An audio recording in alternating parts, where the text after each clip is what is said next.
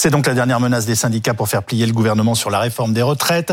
Peut-on envisager un pays totalement paralysé ce jour-là? Et pour combien de temps? Les syndicats en ont-ils les moyens alors que les députés sont eux déjà dans la dernière ligne droite? Avec nous pour commenter cette actualité, Agathe Lambray, journaliste politique de BFM TV, Jean-Claude Mailly, ancien secrétaire général de Force ouvrière, Cyril Chabagnier, président de la CFTC, Elisabeth Borne vous a contacté hier en fin d'après-midi, et Jean-François Amadieu, sociologue, professeur à l'université Paris 1 Panthéon Sorbonne et spécialiste des relations sociales. Mais d'abord, direction l'Assemblée avec des débats une nouvelle fois suspendus. Euh, c'est évidemment la sortie euh, d'un député de la France Insoumise visant le ministre du Travail qui a déclenché tout cela, Perrine Vasque, vous êtes sur place. Oui, absolument. Écoutez, les reprises du débat, eh bien, ils ont eu lieu à 16h ici. Ça se passait plutôt bien, plutôt dans le calme. Nous étions sur l'article 2 qui concerne l'index des seniors. Du côté de la NUPES, on nous disait vouloir accélérer euh, pour passer assez rapidement cet article 2. Et puis après à peine 1h30 de débat, vers 17h30, eh bien un député insoumis prend la parole au micro dans l'hémicycle pour défendre un amendement. Et la suite, eh bien écoutez, je, je vous la laisse découvrir en image. Écoutez. En 2017, en 2017, il y avait 550 morts dans des accidents du travail dans ce pays. en 2018, il y en avait 562. En 2019, il y en a eu 733. Et je ne compte pas les accidents de la route, évidemment. Ce qui signifie qu'entre 2017 et 2019, c'est 33% d'accidents du travail causant la mort en plus. Donc vous ne pouvez pas arriver ici et me dire que la suppression des CHSCT n'a eu aucun effet. Ce sont 150 orphelins, veuves, veuves en plus et vous avez la responsabilité de ces choix politiques. Vous êtes un imposteur et un assassin.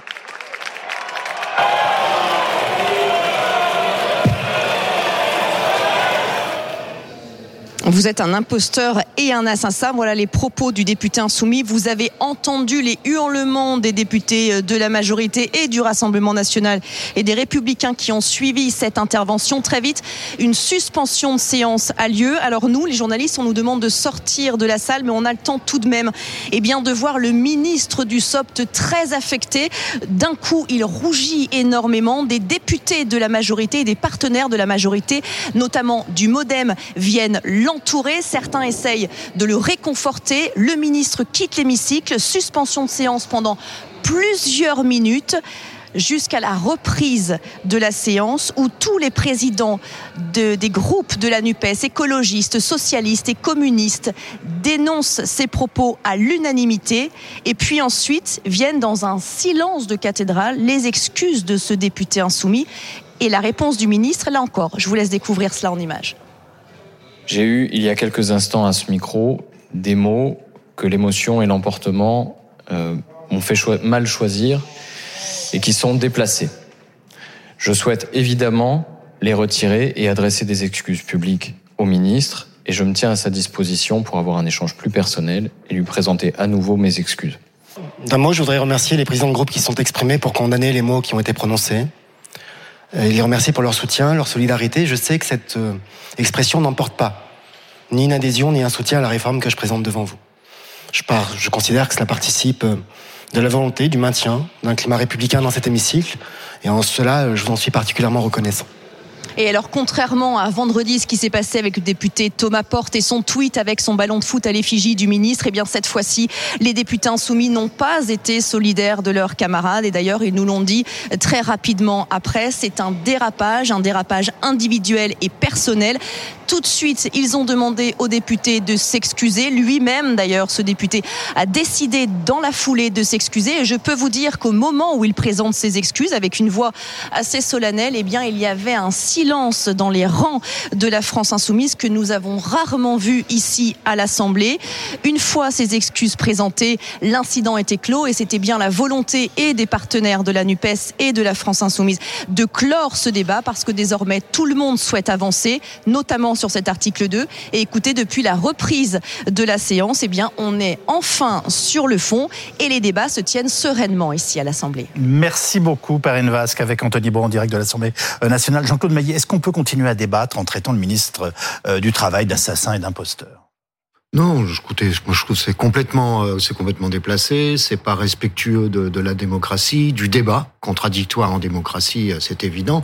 ça se demandait si les députés les filles sont en freelance ça part dans tous les sens ou si c'est un groupe qui est tenu d'une manière, d'une manière ou d'une autre. Mais non, non, ça n'est pas acceptable, c'est évident. Cyril Chabagnier, votre voilà votre réaction à ce qui s'est passé cet après-midi et aux termes qui sont employés à l'hémicycle. C'est évidemment pas acceptable. Euh, Jean-Claude l'a dit, ça met euh, ça met en péril même notre démocratie. Euh, très honnêtement, le spectacle qui est offert depuis certains jours est assez est assez lamentable et il faut absolument que ce, que ce débat qui est tellement important, on parle du fond et qu'on arrête d'avoir euh, ce débat sur les petites phrases et sur les insultes euh, qu'on entend tous les jours. Justement, est-ce que ça peut nuire à la mobilisation syndicale, ces débats chaotiques à l'Assemblée, selon vous? Je pense pas, parce que l'opinion euh, nous dit que la tenue de ces manifestations, le comportement des organisations syndicales est plutôt exemplaire. Et d'ailleurs, je crois que le comportement des députés fait de la publicité au comportement des organisations syndicales parce que justement, euh, on organise bien, on est respectueux, euh, on se bat sur le fond et pas sur la forme. Euh, donc je crois que ça ne gênera en rien la mobilisation. Au contraire, je crois qu'il y a beaucoup de gens qui nous disent heureusement que vous êtes là parce que vu la qualité des débats à l'Assemblée, on compte plus sur les OS, les organisations syndicales, que sur les députés. Jean-François Madieu, enfin les échanges auxquels on a eu droit aujourd'hui, est-ce que c'est quelque chose qui vous semble courant, nouveau, excessif? Comment percevez-vous cela?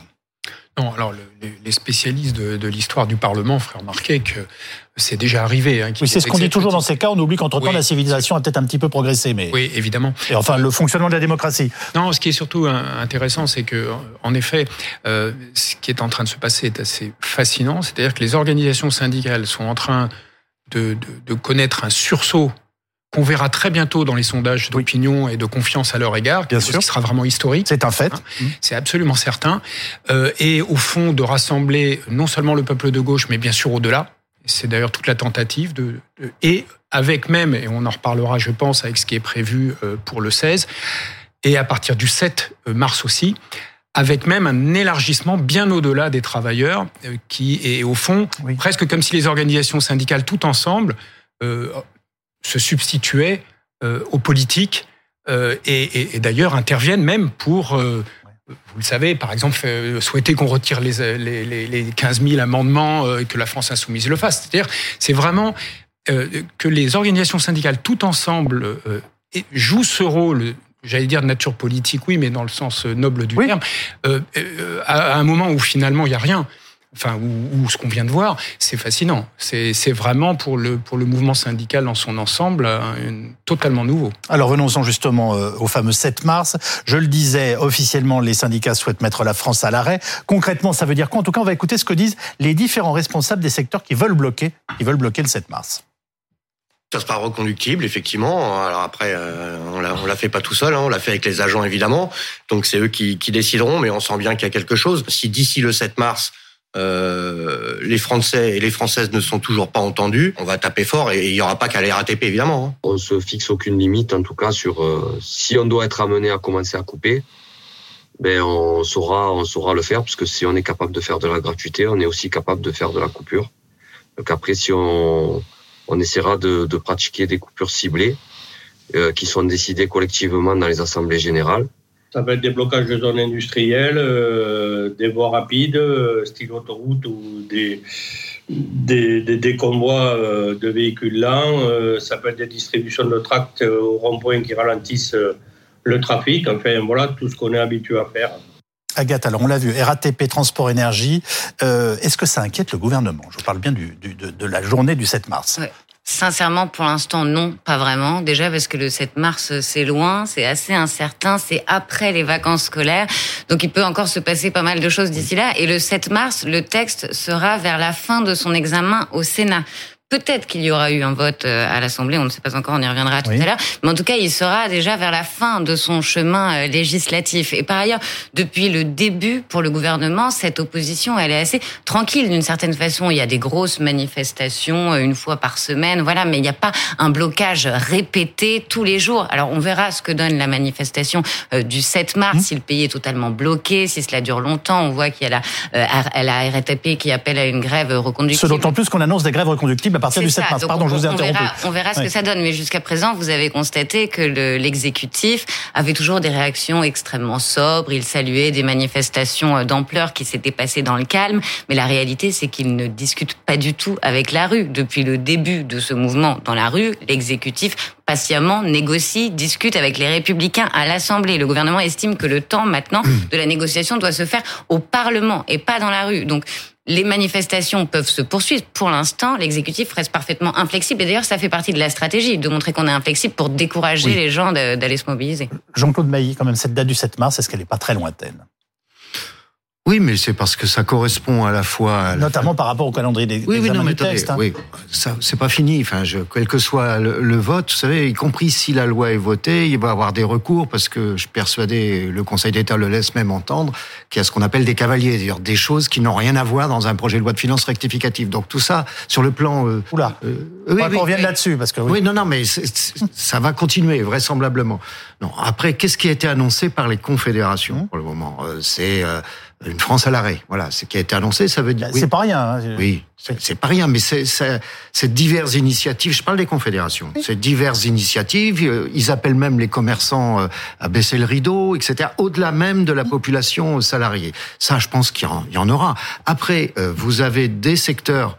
Je dis toujours, vous êtes secrétaire général ou président d'une organisation n'appuyez pas sur un bouton et voilà. Donc il y a, il y aura des arrêts de travail le 7. Après, c'est c'est pas une confédération qui décide de, allez, vous continuez, etc. C'est pas comme ça que ça se passe. Je crois qu'on n'est pas on n'est pas dans un film d'un scénario. Hein, il n'y a pas de pitch.